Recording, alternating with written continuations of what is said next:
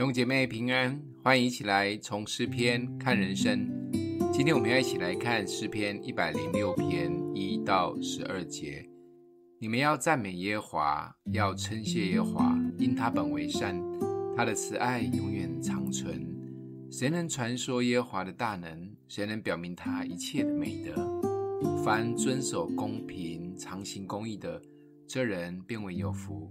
耶和华，你用恩惠待你的百姓，求你也用这个恩惠纪念我，开你的救恩眷顾我，使我见你选民的福，乐你国民的乐，与你的产业一同夸耀。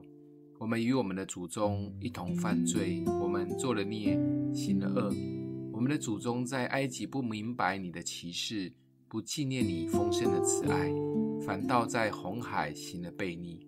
然而，他因自己的名拯救他们，为要彰显他的大能，并且斥责红海，海变干了。他带领他们经过深处，如同经过旷野。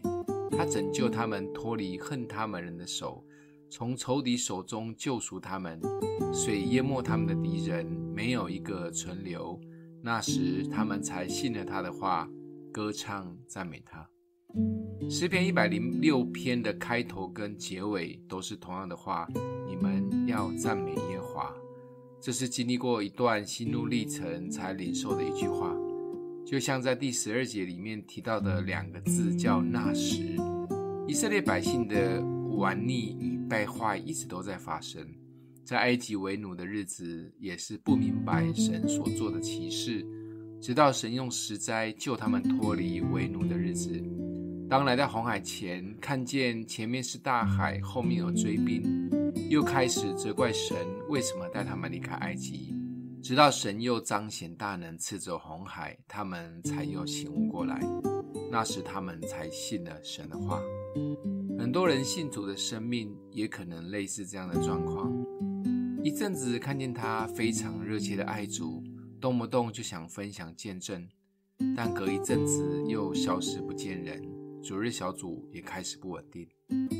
多少人一生的信仰可以一直相信神的话语及应许，即便生命遇到了很大的困难及挣扎时，仍然可以全心赞美神。但还好的是，我们这位神是不爱计较的神。当我们兴奋喜乐的时刻，他会比我们更喜悦；当我们挫折埋怨他的时候，他选择静静的等候我们。只是我们要经过多久的旷野，才真的学会了信他的话？真的不用等以色列百姓说的那时，而是现在随时我们就信了他的话。今天默想的经文在第十二节，那时他们才信了他的话，歌唱赞美他。我们一起来祷告：阿们的父，谢谢你一再一再的选择包容赦免我们，不管我们曾经何等的悖逆。甚至你还愿意赐下爱子耶稣，让我们得着永恒的救赎。为这一切献上赞美，奉耶稣基督的名祷告。欢迎订阅分享，愿上帝祝福你哦。